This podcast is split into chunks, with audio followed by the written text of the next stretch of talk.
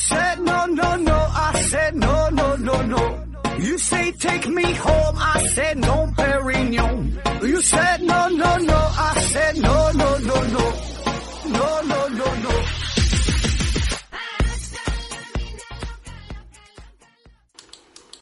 拼命探索，不计后果。欢迎您收听思考盒子。今天晚上，二零一八俄罗斯世界杯就要开始了。但凡这种大型的赛事啊，一般呢都会有个开幕式，都会整点仪式。那我们今天的节目呢，就聊聊仪式感这个话题。要说仪式感呢，大家呢一定都不陌生。虽然呢没法给出一个明确的定义，可是呢每个人都能想象出，呃一些确切的场景，就带有这种仪式感的。比如说这过生日啊，咱得呃切蛋糕，得吹蜡烛。那毕业了要吃个散伙饭。古人呢，凡是干点大事儿啊，都要沐浴焚香、更衣膜拜。那咱们生活中有一些小事儿啊，也可以带来这种仪式感。比如说你暗恋一个人，那么你就会偷偷的把这个微信聊天的这个对话框啊，就偷偷的置顶，然后呢自己和自己默默的宣布说，从今天起这个人啊就是我的菜了。那做数学题的时候，无论你会不会做，一定呢都先会写一个解这个字儿，这呢也是一种仪式感。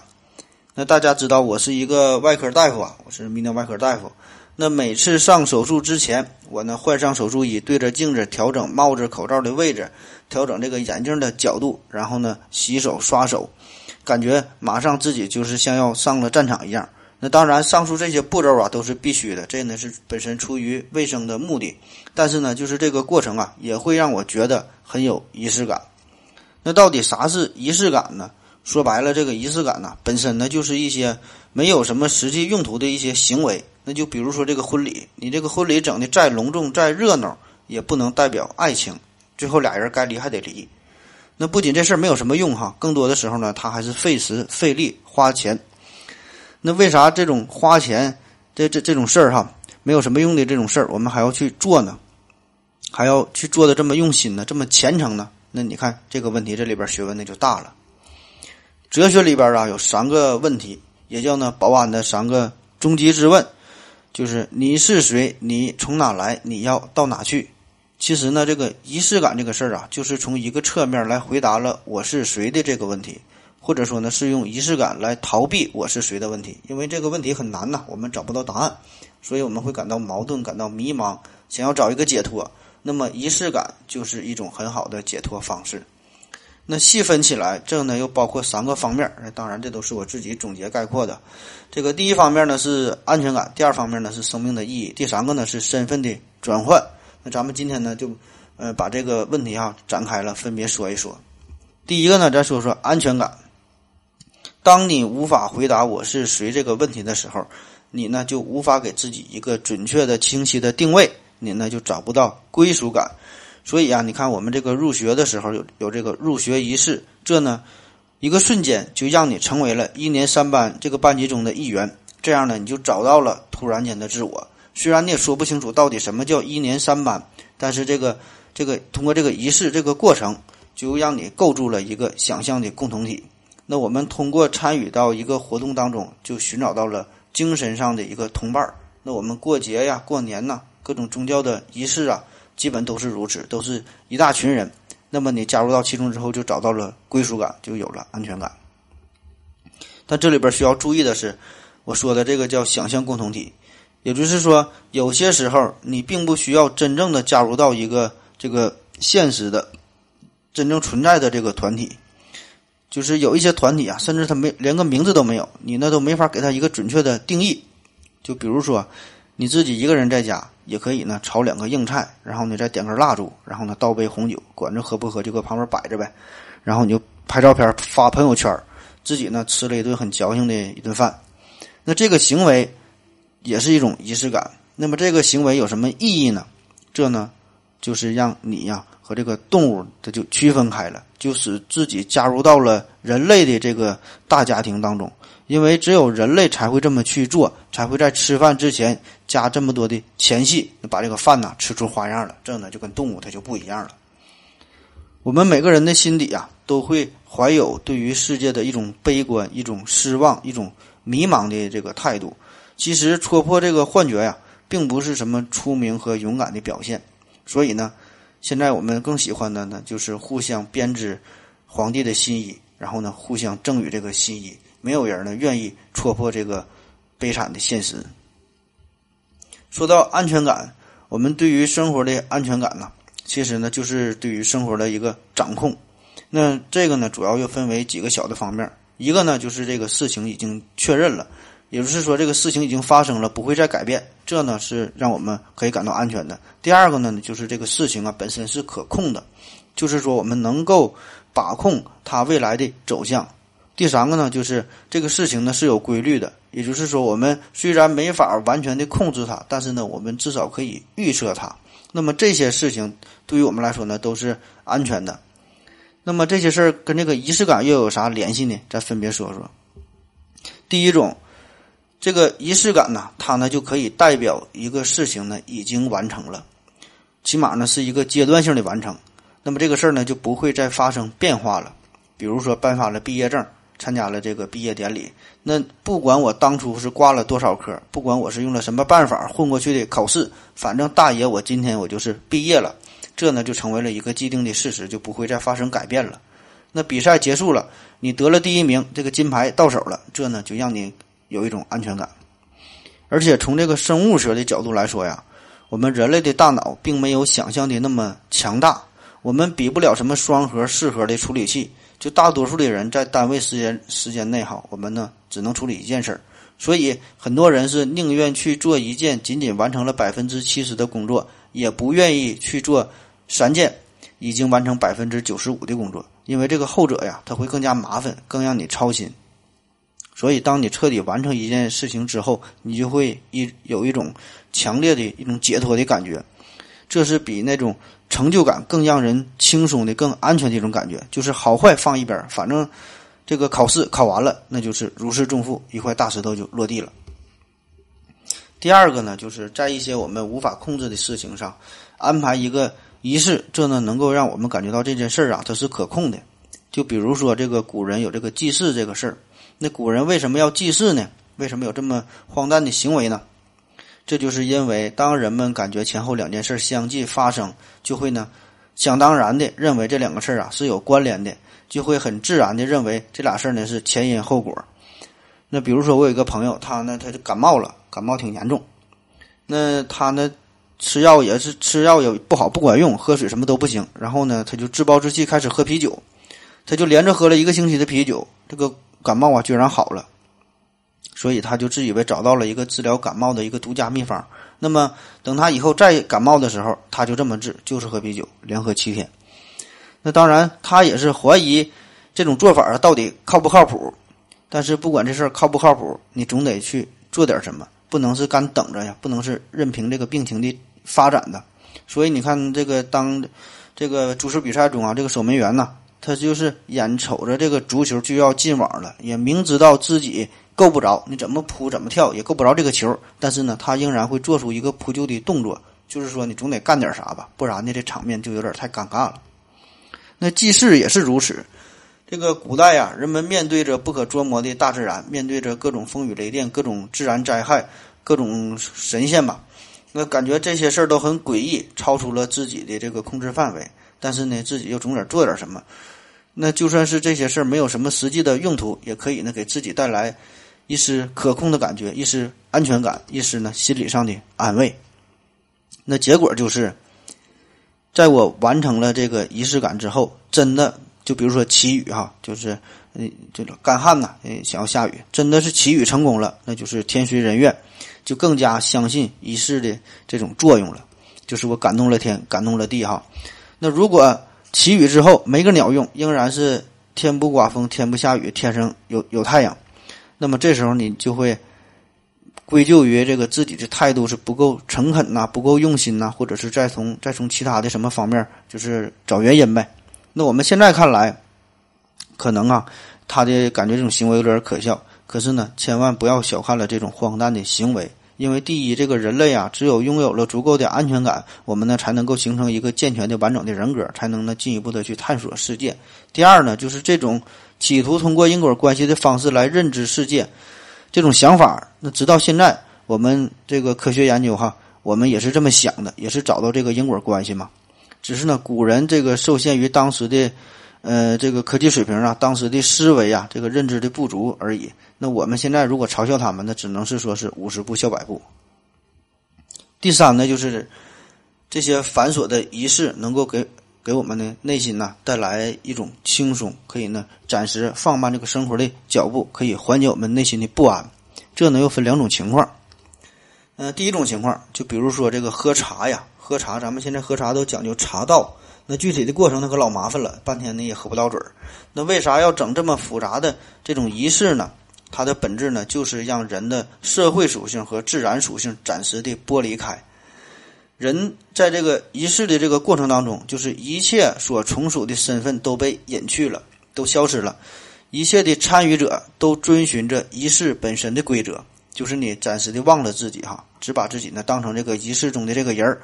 那也许呢，你生活当中有一百个头衔，你是三个孩子的父亲，你是一个公司的董事长，你是某个品牌的代言人，你是球场上的教练，你是一个微信群的群主。可是此时此刻哈，你的这个所有的这些身份暂时都可以放下了，你就是一个安静的茶客，就是一个喝茶的人，你就什么都不用想。此时此刻就是只有天地你和茶。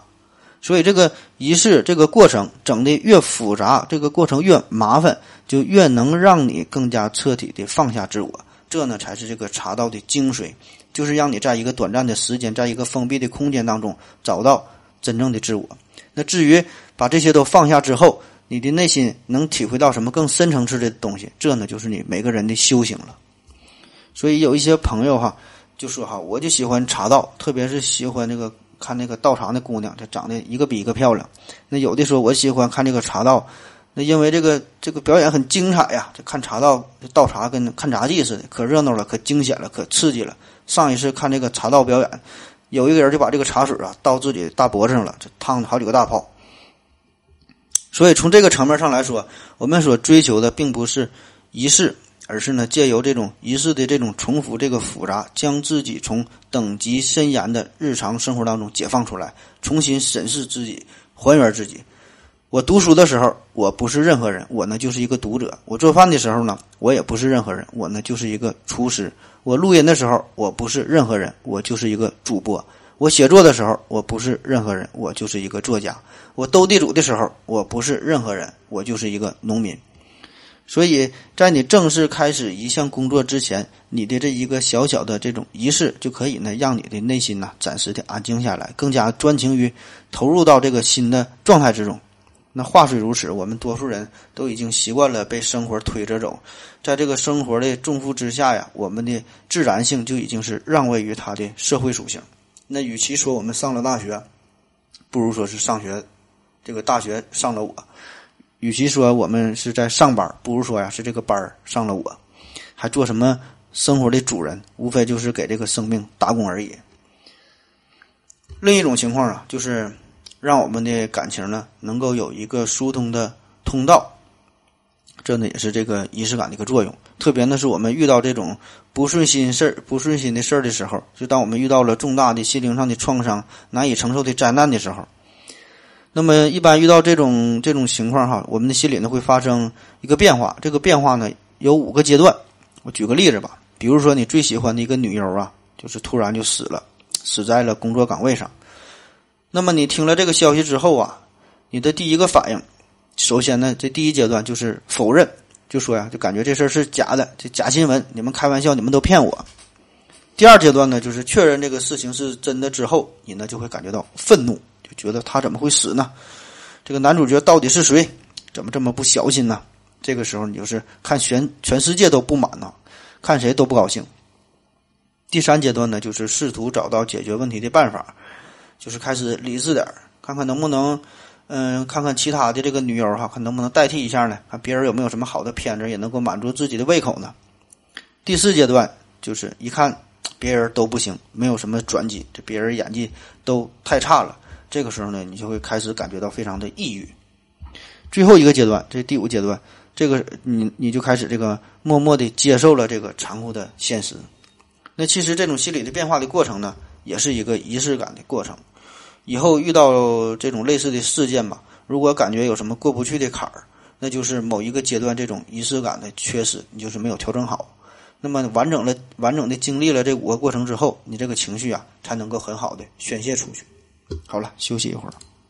我要跟正南去尿尿，你要不要一起去啊？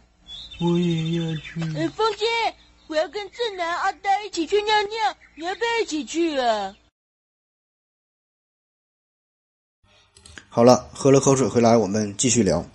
仪式啊，有两个主要的起源，一个呢是起源于古代的祭祀活动，这呢是对于神的敬畏；另一个呢是起源于呃与权力有关的各种典礼，这呢是对于权力的敬畏。那无论是神权还是人间的权利，都可以通过仪式让人感觉到它巨大的威力。越是带有神秘主义色彩的仪式，越是参与的人众多，我们呢就会越觉得它值得信任。比如说，这个隔壁老王两口子，他俩迷信，就他俩觉得这个避雷针是个神，那我们自然的就要嘲笑他们。但是如果整个一个村子的人都非常庄严肃穆的在跳大神儿，那么我们多少啊，在心理上还会产生一点敬畏的感觉，起码呢不会马上非常立场坚定的去嘲笑他们。特别呢是在古代社会，那如果是一个国家的人都在跳大神儿。那就会，那就没有人会怀疑这个事儿，没有人觉得这个事儿是荒诞的，是不正常的了。即使呢，你是以一种游客的身份来到了这种国家，你仍然会觉得这就是人家当地的传统，是一种风俗习惯。那就比如说，在这个呃马达加斯加岛上哈，在这个岛上有一个叫做麦丽娜的民族，那他们呢有一个非常特殊的节日，叫做翻尸节。翻呢就是向前翻腾两周半的翻，尸呢就是户口的户啊。上面没有那个点那个尸，他们呢就是每隔一段时间就把这个先人的尸体挖出来，然后给梳洗打扮一番，抱着先人的尸体呀开始跳舞。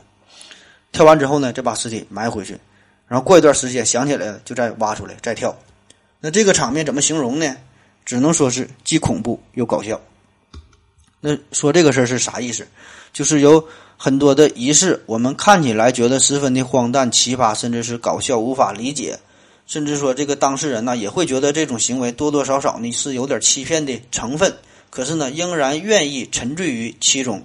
这里边重要的原因就是，这个仪式，这个这个表现哈，就是把这些看不见摸不着的东西变得呢可以触手可及。那无论是神的威力，还是说皇权，还是说。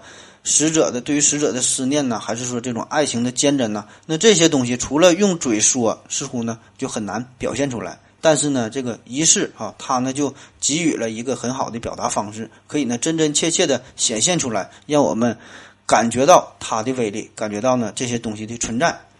那我们可以用这个加冕呢，就是给这个戴帽子，给皇上戴帽子，表达的一种这个皇权的传承。可以用烧三炷香表达对于神灵的敬意，可以用这个铺红毯呐表达对于贵宾的欢迎。那这些东西大伙儿也也都知道是假的。那比如说你偷了这个皇冠，并不能这个证明你你就当皇上了。戴上的戒指呢，也并不意味着这俩人呢就能走到最后。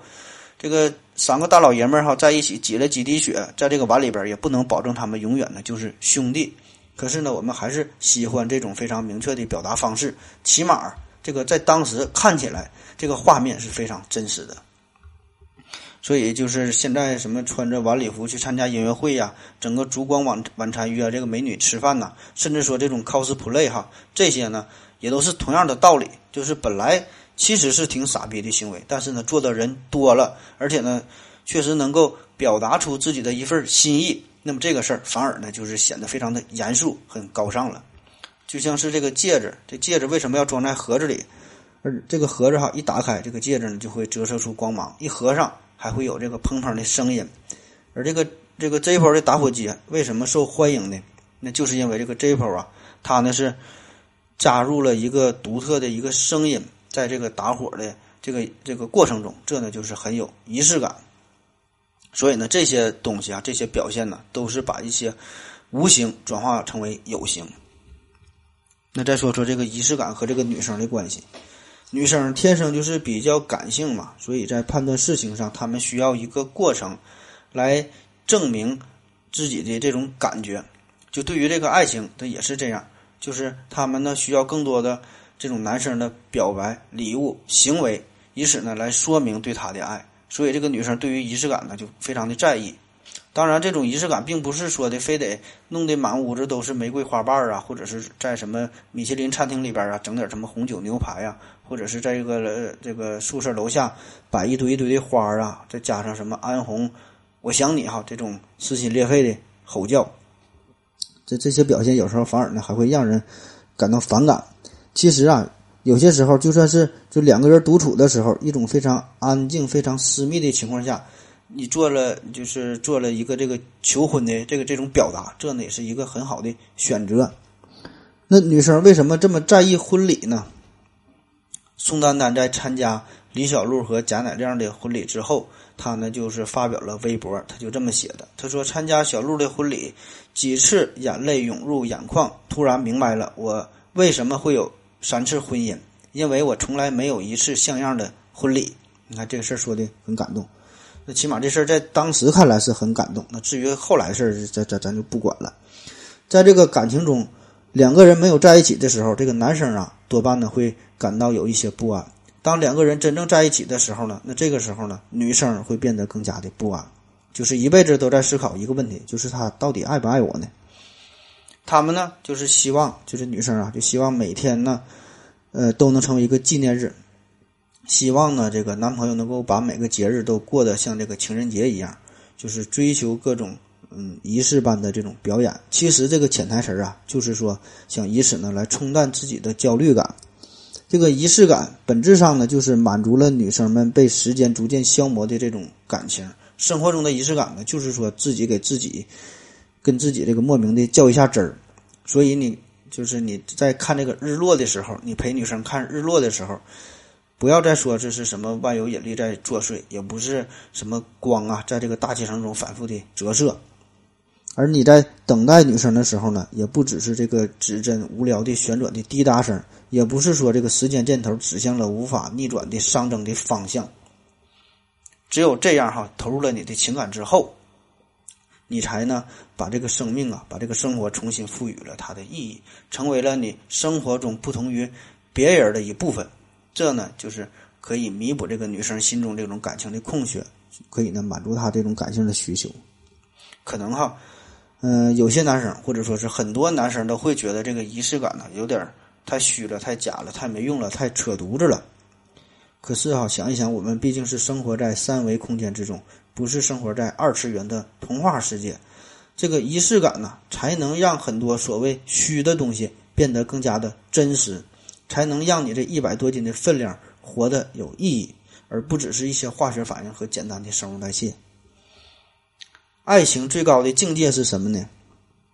有人说是一种习惯，有人说呢是爱的死去活来。每个人呢都有不同的答案，但是呢，其中重要的一点就是，这个爱情啊必须得有趣儿。那不知有多少个婚姻经历了风风雨雨，经历了大风大浪的考验之后，最终呢却是输给了平淡。有很多说法啊，还有什么叫七年之痒啊，叫什么什么时间久了就没有感觉了等等。所以说啊，这个有趣儿，这呢才是一辈子的春药。现在喝鸡汤不好使了，都得吃春药了。那怎么才能有趣儿呢？保持这这份趣味性，这呢就要靠这个仪式感。北京遇上西雅图这个电影啊，这里边有这么一句话，说呀，他也许不会带我去坐游艇吃法餐。但是呢，他可以每天早上都为我跑几条街去买我最爱吃的豆浆油条。所以哈，你想一想，就是当他不愿意为你买豆浆油条的时候，或者是你不愿意给他去买豆浆油条的时候，这个事儿哈，这个时候两个人之间的这个感情的问题哈，这个事儿就得好好考虑一下了。仪式还有一个很重要的作用，就是广而告之。就比如说结婚吧。那在很多人看来，这个婚礼的仪式啊太复杂了，都是走个流程，就这个程式化。这个新郎和新娘整的就像是被摆弄的两个木偶一样，很不自在。但是这个婚礼的作用啊，就在于这是一个特殊的时刻，在这一个特殊的一个场合，在很多特殊的人的见证之下，通过一个庄重的仪式来宣告两个新人、两个家庭的一个结合。那么由此有了这些朋友，有了这些亲人，有了这个全社会的。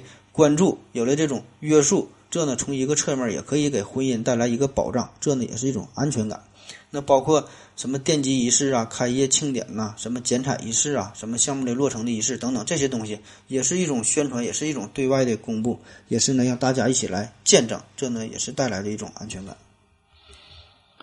好了，再说说第二个大的方面，说的说这个生命啊本来没有意义。我们说的一些传统、一些风俗习惯，这些词儿呢，总是和仪式感联系在一起。咱们现在总说呀，这个过年过节，这个越来越没有年味儿了哈，过年没有年味儿了，越来越淡了。那有的说呢，是因为这个生活节奏太快了；有的说呢，是因为我们这个生活水平提高了，生活太好了，天天吃饺子，过年吃饺子也不新鲜了。也有人呢归因于，就是说我们这个年轻人呐，我们过年过节的时候少了一些仪式感。你看过年也不会自己亲自搅浆糊、写春联儿，也不会置办过多的年货。这个过年呢，其实也就是为了休息几天，睡个懒觉，玩玩游戏，喝点酒，打打麻将而已，根本都没有这个年味儿。所以，这个更深层次的原因呢，我觉得仪式感是一方面，但是说更深层次的原因，就是因为这个生命本身就是没有意义，或者说是多数人起码还没找到生命的意义。所以每天都过着相似的、重复的生活，这样呢，自然也就会让我们对于节日的这个意义的定位，也就是越来越模糊了。这个人呢，就是矛盾的。我们第一部分不讲了嘛，就说这个一个人作为一个个体，他呢是想要加入一个群体当中找到安全感，但是呢，接下来又有一个致命的问题，这这就就来了哈，就是我们的这个生命。在我们加入到集体之后，我们的生命就与其他人的生命呢就是一样了。我们呢就会变成甲乙丙丁，这呢就无法凸显出我们每一个个体存在的意义。那我在之前有一期叫“鄙视链”的节目中就提到过这个事儿，因为我们不甘于自己和其他人一样，我们呢不想过得如此的平凡，我们呢就要去鄙视别人，就找到一种存在感嘛。那我们今天说这种仪式感呢，其实呢也是找到存在感的一个重要的方式。人类啊，将上帝杀死以后，曾将科学呢当作真理，以为呢科学可以解决世界上所有一切的这些问题。但是显然，这个科学家呀，有太多太多的事儿他是解决不了的了，就连自己专业的事儿都没整明白呢，更不用说什么人类的感情啊、伦理啊、哲学领域这些问题了。所以啊，这个上帝他是杀不死的，哪怕世界上只剩下一个人，也是需要上帝的。有无数的哲学家、思想家都在试图找到生命的意义。这个。人类生存的意义，哈，这些话题，哈，当然他们找了半天呢，也是给出了一些参考的答案。可是呢，这些答案呢，总是不能让所有的人都满意。那我想，对于多数人来说，如果你晚上睡不着觉的时候，你就想想这个事儿，你呢，很快呢就会进入梦乡了。嗯，如果进入不了梦乡的话，你就继续想，最终呢，你就会找到答案，就会觉得这个人生其实就是虚无的，其实呢就是荒谬的。我们看了各种电影、各种小说、各种电视剧，那这些东西呢，有悲剧，有的是喜剧。这里边呢，有成功的喜悦，也有失败的泪水。这个剧情啊，起起伏伏，波澜壮阔。我们呢，也是看惯了新闻节目中各种什么风云人物哈，叱咤红人，不管是财经的，还是娱乐的，还是什么体育的各个方面的吧。甚至哈，我们看到了有人强奸了空姐之后，也会感叹一句：“这个人没白活。”叫牡丹花下死，做鬼也风流。但是呢，反观一下自己的人生，年少时千万次的幻想自己的未来一定是十分的精彩。可是突然有一天，就发现自己长大了，发现自己一不留神就变成了一个普通人，平凡的不能再平凡，成为了全世界这个七十亿分之七分七十亿分之一中的可有可无的一个分子。曾经想仗剑走天涯，后来因为平凡。就取消了计划，三十年、五十年就过去了。我们多数人的生活啊，过得比这个纯净水还要纯。每天呢，在同一个时刻被同样的闹铃叫醒，然沿着一条固定的路线去上班下班。每天呢，用着同样的碗筷，吃着几乎同样的饭菜。那你过的这种生活，不是说一年三百六十五天，而是呢，把同样的一天过了三百六十五遍而已。所以有时候连一点这种小情绪的波动啊，都成了一种奢侈品。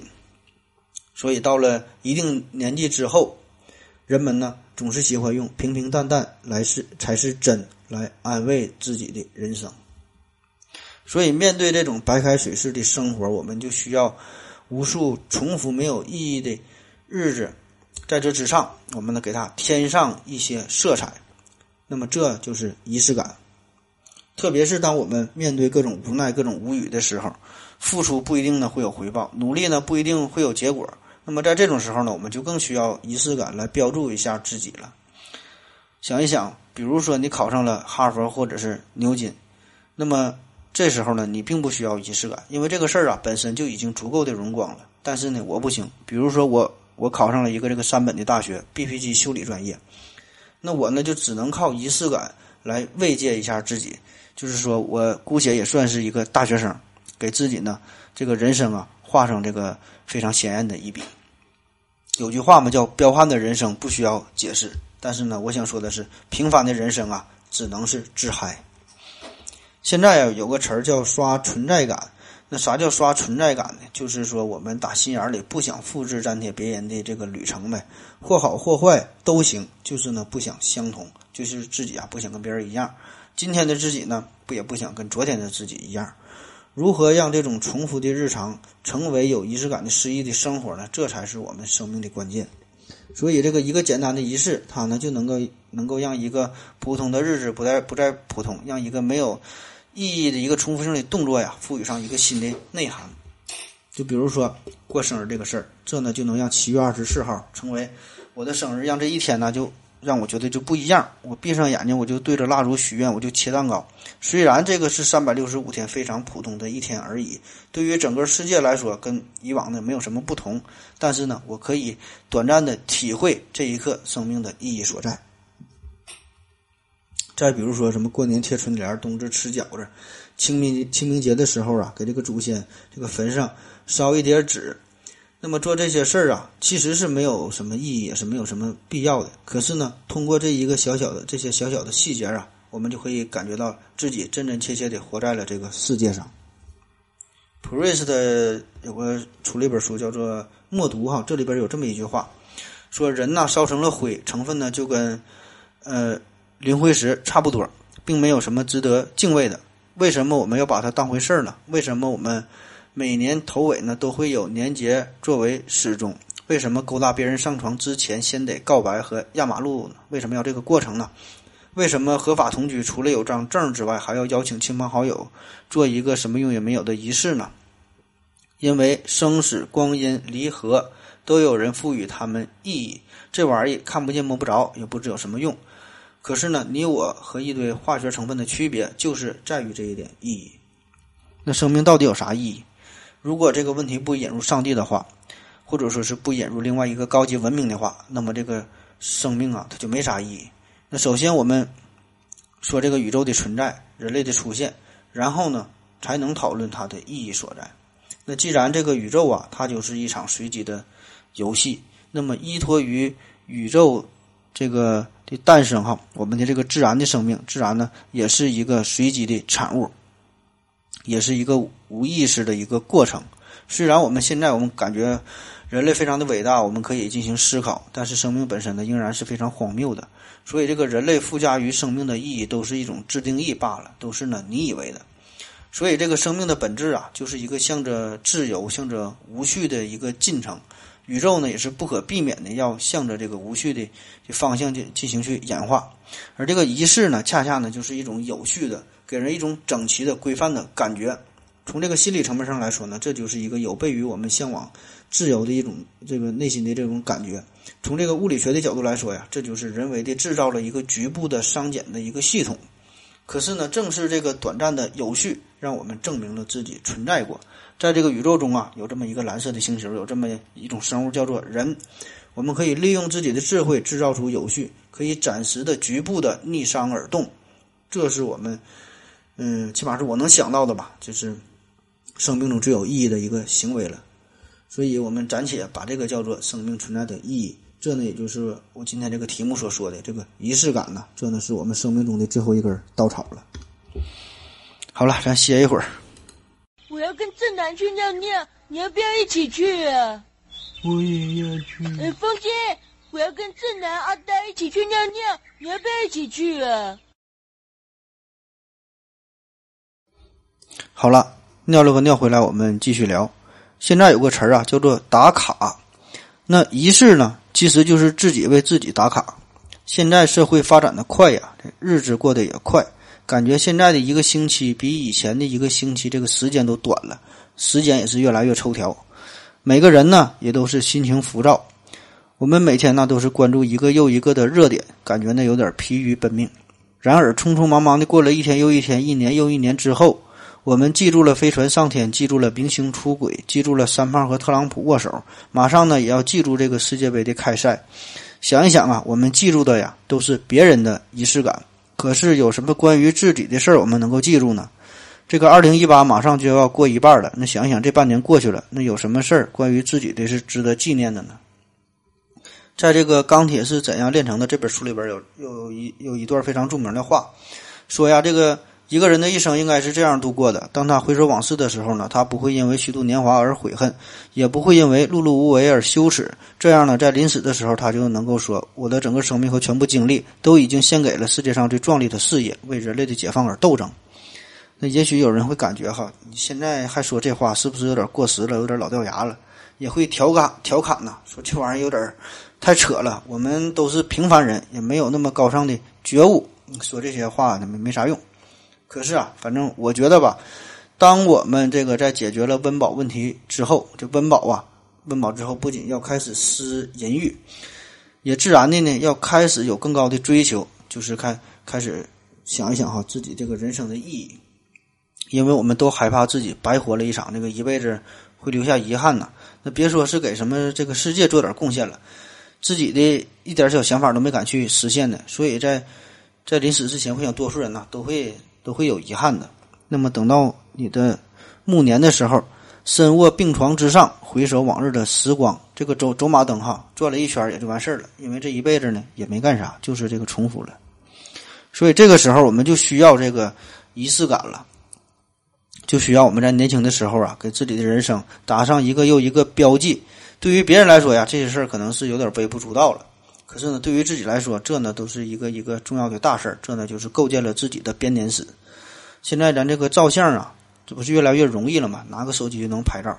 可是呢，反倒是没有看以前的老照片有感觉、有味道。我分析这个原因，一方面呢，可能是因为说这个叫物以稀为贵呀，现在照片照太多了，反倒是不值钱了。那以前照片少。另外一个原因呢，可能就是因为这个没有经过时间的洗礼吧。因为你天天照啊，你看的最近的照片没有什么意思。你看看以前才有意思。也许等到这个二零四九年的时候，我们再翻看这些照片，可能会，嗯，就会有更多的感情的沉淀了。总之吧，这个沉淀，经过这些沉淀之后，可以呢让你这个回味自己人生的意义所在。这呢就是这个仪式感。为我们带来的赋予这个生命的意义，它的这个重要性，也就是说，让我们可以以后靠这个回忆来取暖呐。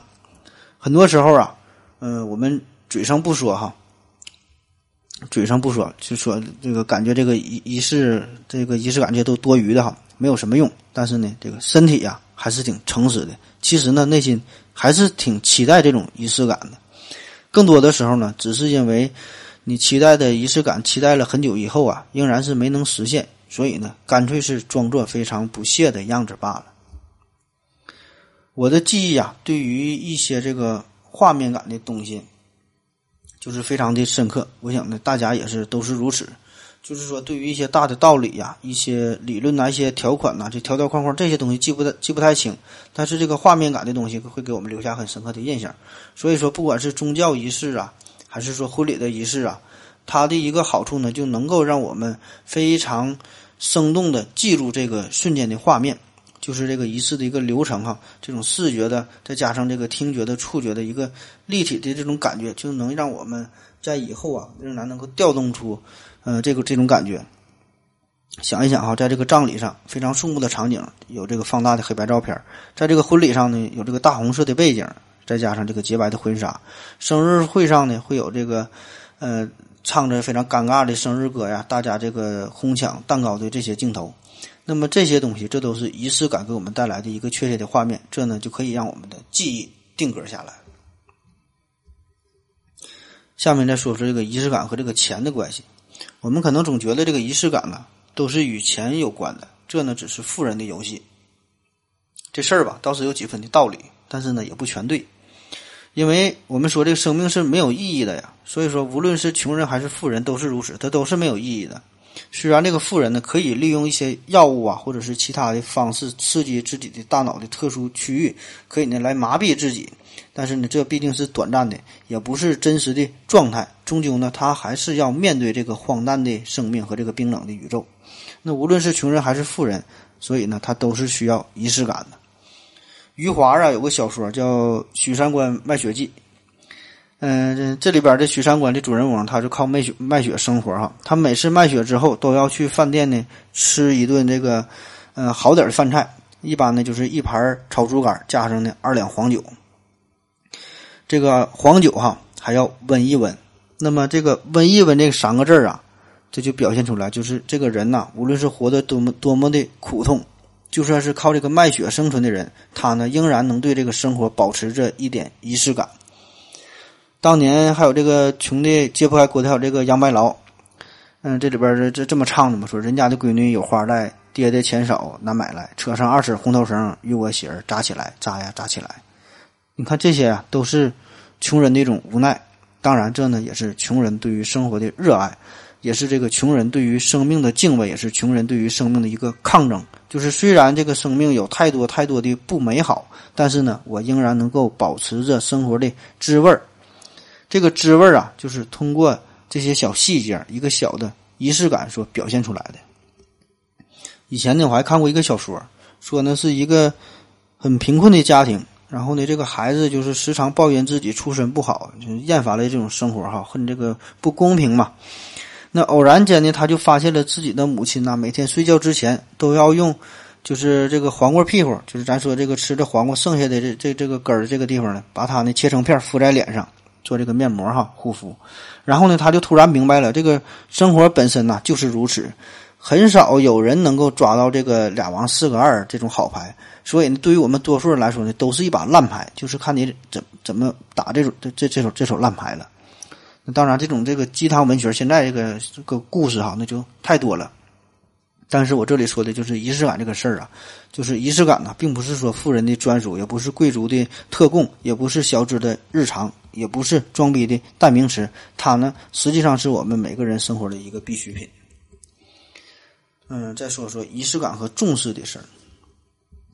对于我们普通人来说呀，生活中呢有两种仪式感，一种呢是已经被国家历史、社会风俗哈对这些。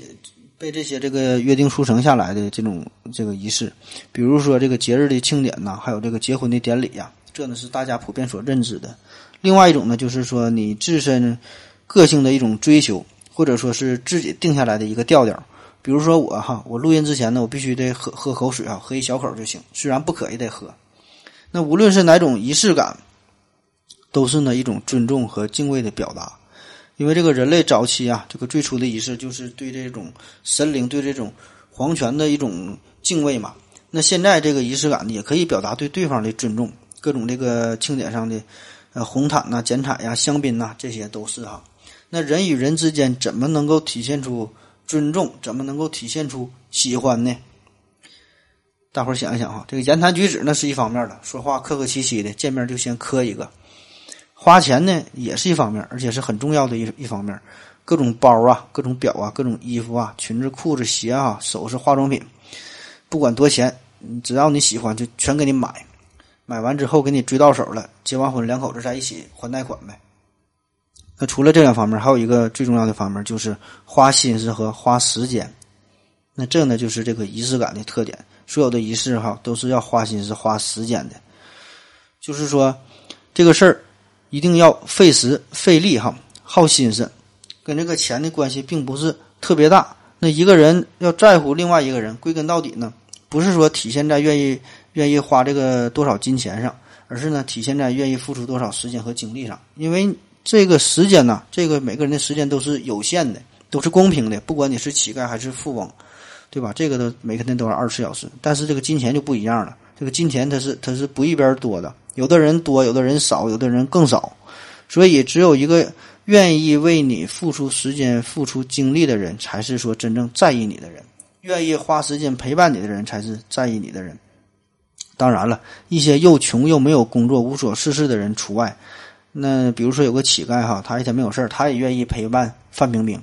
但是呢，这不能说明什么问题。我只是说，一般情况下，就是能给你买钻戒的人也许会很多，但是呢，愿意陪你一起安安静静的吃一顿麻辣烫的人很少。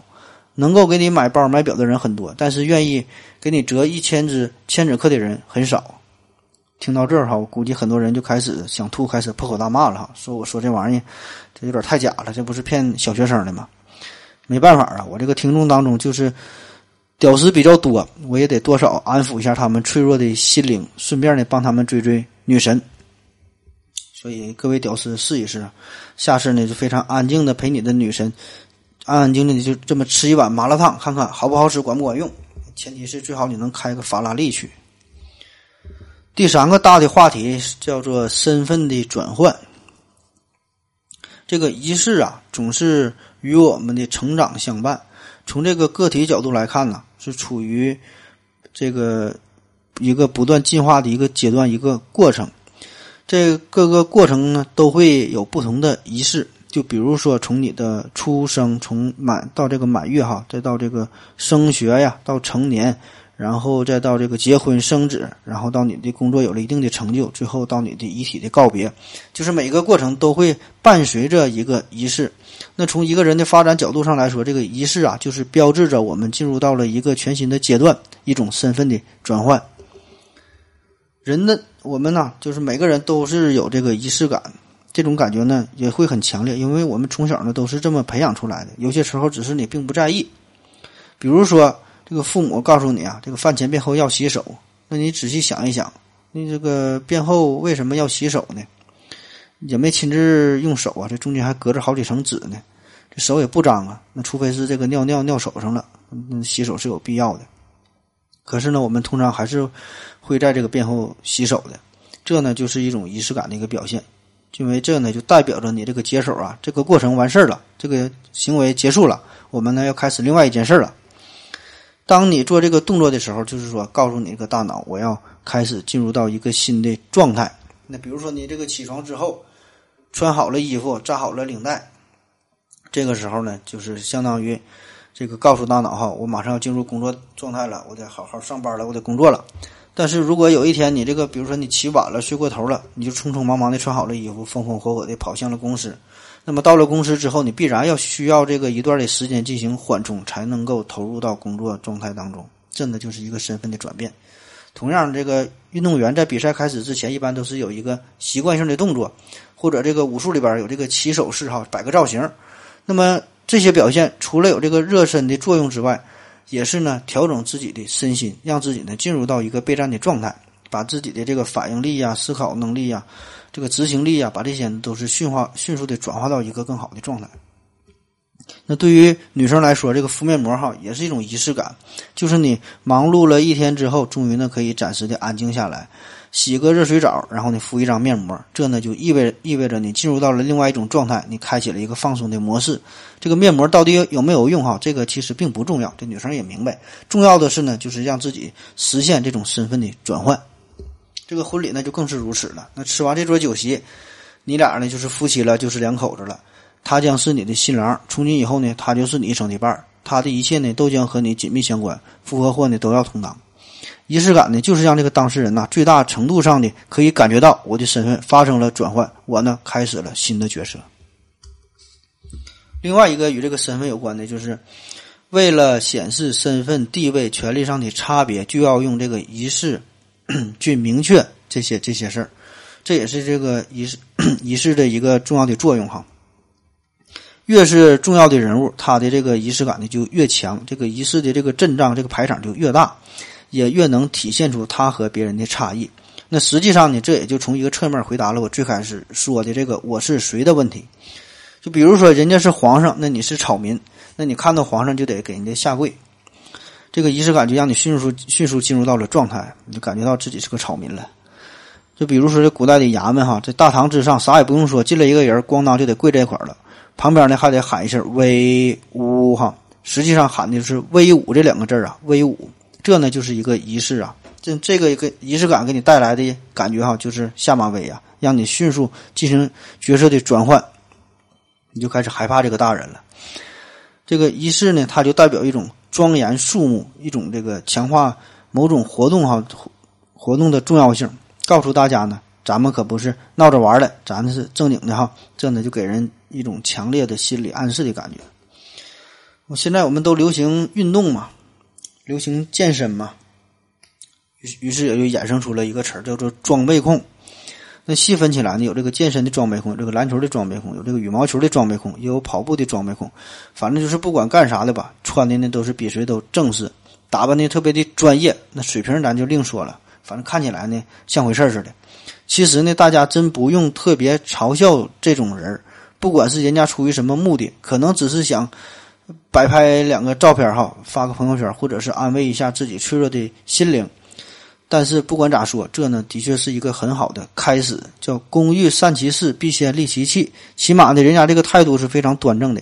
而且啊，确实，就当你一旦穿上了特别正式的衣服，就干这行的这个衣服，你整个人呐就会跟着改变。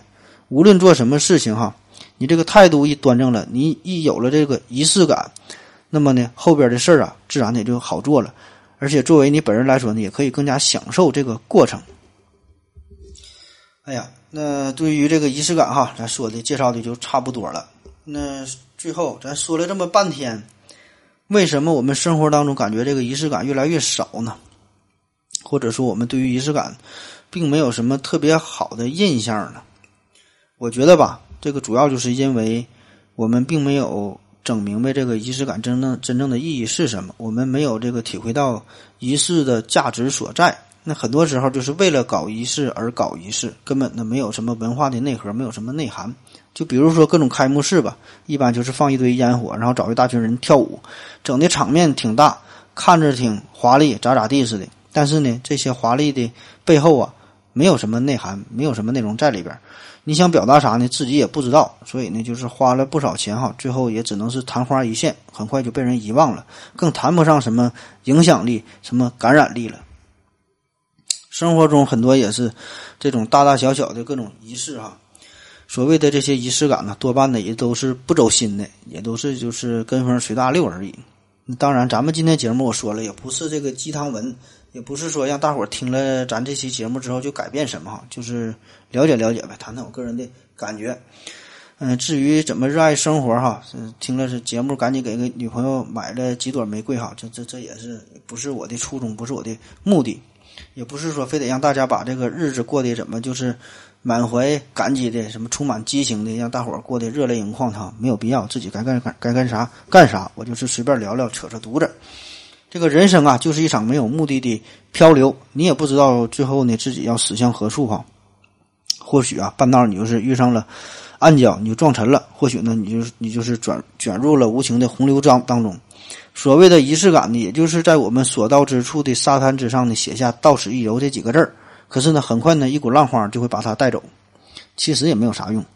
可是呢，正是这种人类极为卑微又感人的这种行为哈，正是这些呀，就让我们努力的编织着生命一个又一个谎言，以此呢，能够慰藉我们苍白暗淡的人生。这呢，也许就是生活的真相。嗯。做了这期节目之后吧，其实我也在努力制造自己的仪式感。所以呢，这个今其实今天的晚餐嘛，就很简单，我就是泡了一碗方便面。但是为了整点仪式感嘛，我就摆上了两个西兰花。然后我就觉得我自己吃的这碗泡面跟别人吃的不一样。这个泡面吃泡面这个时间呢，这是专属我自己的时间。